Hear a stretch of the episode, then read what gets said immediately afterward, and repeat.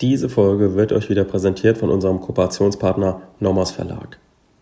Willkommen zu einer neuen Folge Kurzerklärt. Heute wieder mit einer Folge zum Strafrecht. Und zwar wird heute das Thema Diebstahl abgerundet, bevor wir mit dem Thema Unterschlagung weitermachen.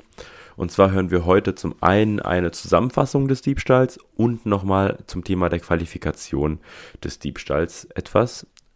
Und bevor wir weitermachen, vielleicht nochmal ein äh, Dankeschön an die positiven Bewertungen, die wir von euch bekommen. Und an die, die uns noch nicht bewertet haben, gerne der, der Aufruf, uns auf Spotify oder der Podcast-App zu bewerten. So, Basti, dann lass uns das Thema Diebstahl mal abrunden. Ja, in der Folge wollen wir euch einfach einen Gesamtüberblick nochmal bieten über den Diebstahl, über das Regelbeispiel des Diebstahls, über die Qualifikation des Diebstahls. Wie muss man was prüfen, in welcher Reihenfolge, was sind die Definitionen und was sind die Probleme. Die Probleme werden wir natürlich nicht ausführlich behandeln, das haben wir in den Folgen davor gemacht. Wir werden sie nur kurz ansprechen und sagen, wie man sie löst.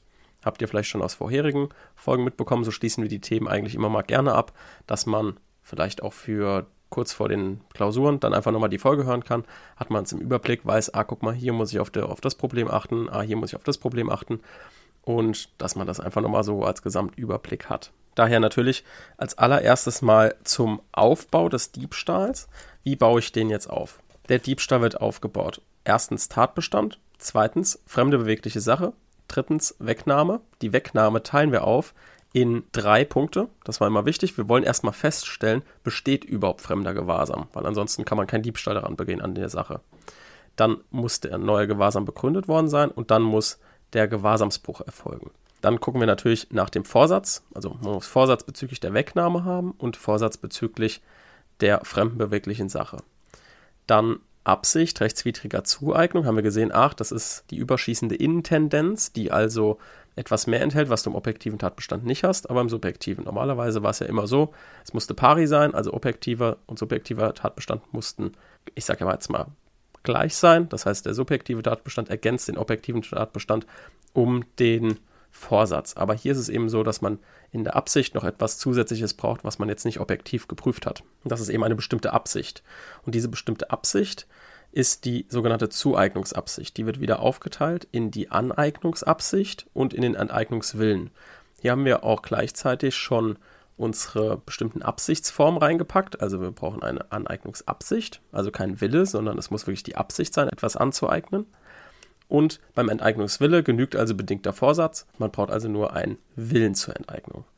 Dann haben wir Rechtswidrigkeit der beabsichtigten Zueignung. Das ist ein objektives Merkmal, was aber jetzt hier geprüft werden muss. Und dann haben wir unter dem Punkt darunter nochmal den Vorsatz bezüglich der Rechtswidrigkeit der beabsichtigten Zueignung. Denn wir haben ja jetzt ein ausnahmsweise mal ein objektives Tatbestandsmerkmal innerhalb des Subjektiven geprüft, brauchen also hierzu natürlich nochmal einen subjektiven Vorsatz. Dann kommen wir zu einer Qualifikation, falls wir eine haben sollten. Also prüfen wir nochmal die Qualifikation mit den objektiven Tatbestandsmerkmalen, sei es jetzt eine Wohnung, sei es eine Bande, sei es ein gefährliches Werkzeug, was man bei sich führt, oder ähnliches, alles, was wir besprochen haben, das prüfen wir jetzt alles erstmal nochmal objektiv und dann im Punkt darunter nochmal alles subjektiv. Also natürlich hat der Vorsatz dazu, dass er eine Wohnung einbricht, hat der Vorsatz dazu, dass er ein gefährliches Werkzeug mit sich führt und so weiter. Trennt es also immer in Grunddelikt und Qualifikation, aber jeweils auch immer schon beim subjektiven Tatbestand, sonst kommt man am Ende durcheinander. Dann unter römisch zweitens Rechtswidrigkeit und Schuld und dann nicht vergessen unter Römisch drittens den besonders schweren Fall. Das ist der Paragraph 243. Das ist also nur etwas, was die Strafzumessung betrifft. Deswegen wird es nach der Schuld geprüft. Und darf man auf jeden Fall nicht vergessen, weil hier nochmal vier Punkte zu sammeln sind, weil es viele objektive Merkmale gibt, die man definiert. Da haben wir eine extra Folge zugemacht. Die wichtigsten Merkmale wurden da definiert. Das könnt ihr euch gerne nochmal anhören.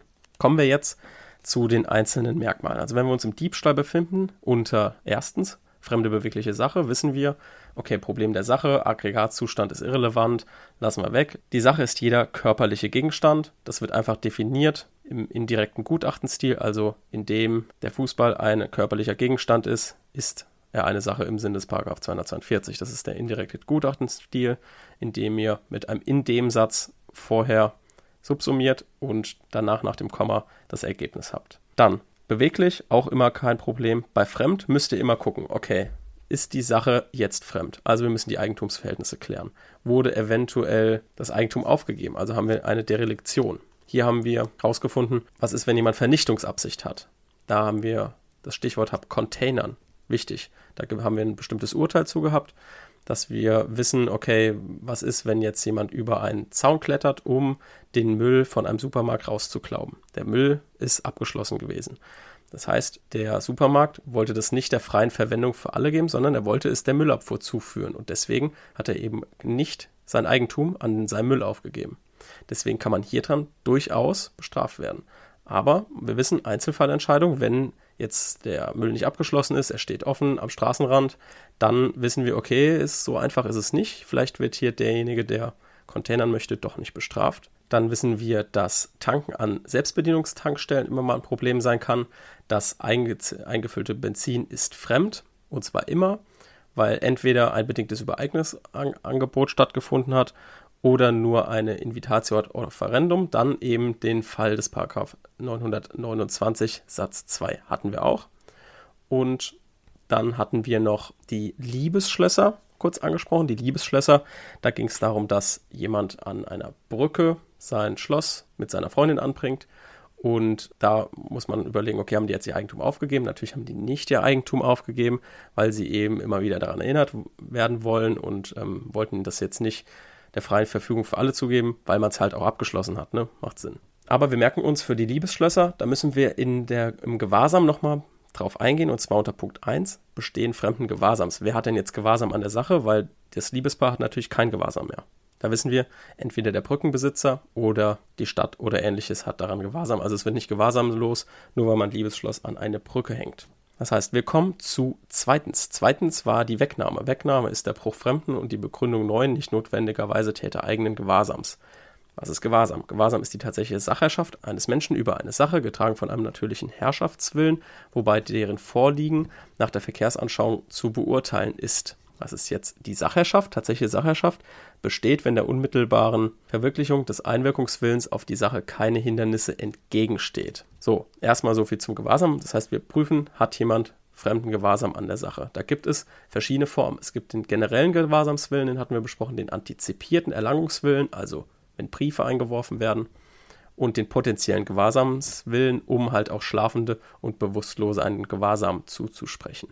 Hier wissen wir, Schlafende und Bewusstlose haben Gewahrsam daran, Tote haben kein Gewahrsam mehr. Den Gewahrsam, den dann eben die Schlafenden und Bewusstlosen haben, das ist eben kein klassischer Gewahrsam, sondern ein gelockerter Gewahrsam.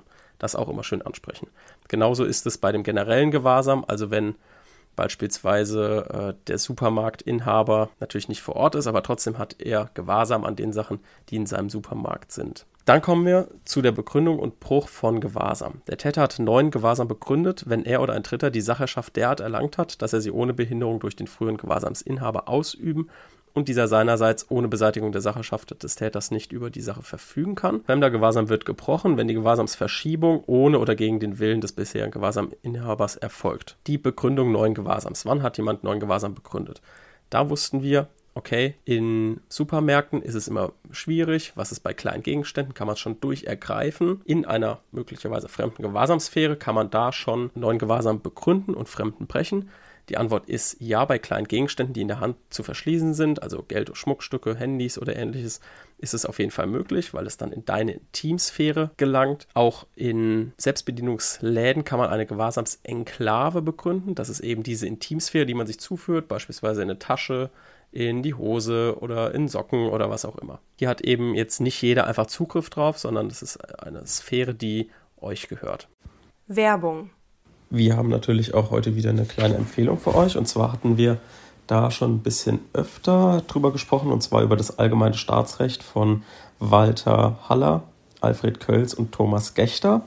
Ist auch wieder von dem Nomos Verlag. Das ist ein ziemlich dickes Lehrbuch, das ich jetzt auch hier vor mir liegen habe. Das hat, ich schau mal gerade, hat so circa 500 Seiten und behandelt eigentlich alles, was man im allgemeinen Staatsrecht braucht. Ist vor allem für die ersten Semester auf jeden Fall sinnvoll, weil man am Anfang halt Staatsorga, Staatsrecht immer so schwer umreißen kann, so schwer versteht.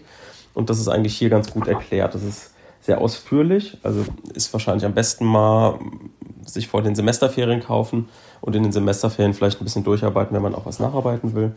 Dafür ist auf jeden Fall sehr sinnvoll und es ist vor allem auch sehr verständlich erklärt, wie ich finde. Auch so klar, Demokratieprinzip, Rechtsstaatsprinzip und der ganze Kram. Dass man das alles mal irgendwie aufarbeitet und versteht, ist jetzt besonders für die Semesterferien auf jeden Fall sinnvoll. Deswegen können wir das euch sehr ans Herz legen. Und ja, schaut es euch einfach mal an und schaut, ob euch gefällt. Werbung Ende. Bei Mitgewahrsam wissen wir, dass gleichrangiger Mitgewahrsam wechselseitig gebrochen werden kann. Bei über- und untergeordnetem Gewahrsam kann der untergeordnete Mitgewahrsamsinhaber den obergeordneten Gewahrsamsinhaber brechen, andersrum aber nicht. Dann wussten wir, Bruch fremden Gewahrsams, hier wird es immer schwierig, weil hier müssen wir abgrenzen zum Betrug. Denn wenn jemand ein tatbestandsausschließendes Einverständnis erteilt hat, dann haben wir auf jeden Fall keinen Diebstahl, weil kein Bruch fremden Gewahrsams erfolgt ist. Hier kann man aber natürlich noch den Betrug hinterher prüfen. Dann hatten wir die Diebesfalle. Hier lag keine Wegnahme vor wegen einem Einverständnis. Dann hatten wir die vorgetäuschte Beschlagnahmung. Das ist also ein Unterfall oder ein Unterproblem des äh, tatbestandsausschließenden Einverständnisses. Dann hatten wir Abgrenzung, Trickdiebstahl und Betrug. Also wenn jemand das Handy auf mein Bitten mir gibt, ich sage hier, ich möchte telefonieren, mache es aber nur, um es zu halten, um schnell wegzurennen. Dann war hier die Frage, ist das jetzt ein Trickdiebstahl oder Betrug? Hier haben wir eine ganze Folge zugemacht. Und dann hatten wir in der Absicht rechtswidriger Zueignung einmal die Frage nach dem Sparbuch. Diesen klassischen Sparbuchfall haben wir uns angeguckt. Also nach welcher Theorie beurteilt sich denn jetzt der Gegenstand der Zueignung? Dann hatten wir einmal die Substanztheorie, die wird inzwischen abgelehnt. Die Sachwerttheorie hatten wir gesagt, ja, kann auf jeden Fall sinnvolle Theorie sein, aber letztendlich wird die vom, von der Rechtsprechung verbunden und sowohl die Substanz als auch die Sachwerttheorie wird angewandt, je nachdem, was gerade passt. Dann hatten wir bei der Aneignungsabsicht bestimmte Probleme angesprochen, bei dem Enteignungswillen auch. Das ist einmal die bloße Zerstörung und Vernichtung durch bloßes Wegwerfen, das war einmal die bloße Sachentziehung, wir hatten die bloße Gebrauchsanmaßung, wir hatten die Preisgabe, und dann hatten wir natürlich die Rückgabe an den Eigentümern. Hier hatten wir eine Folge gemacht, die relativ kompliziert war, weil wir uns auch das Pfandflaschensystem ein bisschen näher angeschaut haben. Mit Einheitspfandflaschen, mit Herstellerpfandflaschen. Wie, wie sieht das aus, wenn jemand eben eine Bierflasche klaut? Was ist, wenn jemand eine Einheitsflasche klaut, jeweils um es in das Pfandsystem zurückzuführen? Dann haben wir uns das Regelbeispiel als nächstes angeguckt. Das war Paragraph 243. Das haben wir dann strukturiert durchgeprüft. Das ist also erstens objektive Voraussetzungen, denn wir wissen, nach der Ansicht der Literatur handelt es sich nicht um einen Tatbestand. Hm, deswegen müssen wir es unter objektiven Voraussetzungen prüfen. Dann vorsatzendliches Bewusstsein. Es könnten besondere Absichten hinzukommen und je nachdem hat es dann eine Indizwirkung und führt dann zu einem zwingenden Ausschluss bei Absatz 2 und zu einem fakultativen Ausschluss, wenn besondere Hinweise vorliegen. Wir hatten uns angeguckt, dass die Nummer 1, die Nummer 2 und die Nummer 3 die wichtigsten sind und hatten uns auch das Problem des Versuch des Regelbeispiels angeguckt. Dann hatten wir die Qualifikation Diebstahl mit Waffen, Paragraph 244 Absatz 1 Nummer 1a. Was war hier nochmal ein Problem? Hier war auf jeden Fall die Schreckschusspistole ein Problem. Wir haben uns ein bisschen angeguckt, wo kommt der Begriff der Waffe her? Was heißt denn Waffe eigentlich? Waffe ist jeder bewegliche Gegenstand, der dazu bestimmt ist, als Angriffs- oder Verteidigungswerkzeug gegen Menschen eingesetzt zu werden und so erhebliche Verletzungen zuzufügen. Wir haben uns das Waffengesetz angeschaut, wir haben geguckt, in der Anlage 1 werden Waffen aufgelistet und wissen, wenn in Anlage 1 eine Waffe hinzukommt, ist das ein Indiz, dass es auch eine Waffe im Sinne von 244 Absatz 1 Nummer 1a ist. Dann hatten wir uns das Problem beim Bei sich führen angeguckt. Also was ist, wenn jetzt jemand eine Nagelfeile dabei hat? Was ist, wenn jetzt jemand Berufswaffenträger ist, eine Pistole immer dabei hat? Dann hatten wir uns das gefährliche Werkzeug angeguckt hatten geguckt, braucht man einen Verwendungsvorbehalt, braucht man eine Verwendungsabsicht. Dann in der Folge danach haben wir uns dann Diebstahl mit sonstigem Werkzeug angeschaut und haben festgestellt, okay, hier brauchen wir eigentlich nur eins wissen und das ist das Problem der Scheinwaffe. Das ist ein Klassiker, der gut auswendig gelernt werden kann und der eigentlich in vielen Klausuren immer drankommt. Im Rahmen von diesem Nummer 1b haben wir uns also auch den Labello-Fall mal ein bisschen genauer angeguckt und sind dann in der vorletzten Folge zum Bandendiebstahl gekommen, haben uns das Countdown-Prinzip angeguckt. 3, 2, 1, 0. Also drei Personen braucht man, um eine Bande zu sein. Zwei Bandenmitglieder müssen mindestens an der konkreten Tat beteiligt sein. Ein Bandenmitglied muss als Täter an den Tatort mitwirken und null Bandenmitglieder müssen am Tatort anwesend sein. Und als letztes haben wir uns den Wohnungseinbruchsdiebstahl angeguckt. Wir haben uns angeguckt, was eine Wohnung ist, haben das ab, abgegrenzt zu dem Wohnungseinbruchsdiebstahl in dauerhaft genutzte Privatwohnungen, also den Absatz 4, haben uns dann anhand der Auslegungsmethoden so ein bisschen angeschaut, was Sinn und Zweck des Wohnungseinbruchsdiebstahls ist weil es einfach wichtig zu wissen ist, auch aus der Historie, dass es erst ein Regelbeispiel war, dann eine Qualifikation und dann jetzt sogar eine Verbrechensqualifikation. Und damit haben wir nochmal kurz jedes Problem angerissen, was wir besprochen haben. Wir haben ein paar Definitionen nochmal gebracht, haben uns nochmal angeschaut, wie der Aufbau ist und uns auch nochmal vor Augen geführt, dass es auf jeden Fall wichtig ist, immer Grunddelikt,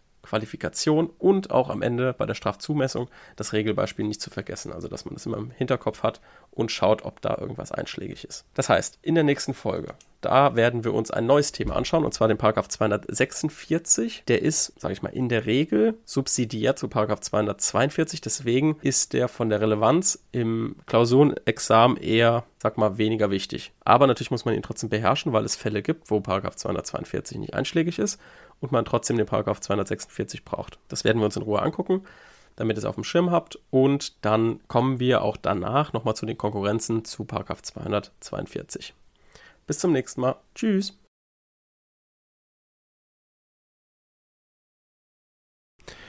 Das war's dann mit der dieswöchigen Folge zum Strafrecht. Wir hören uns dann beim nächsten Mal.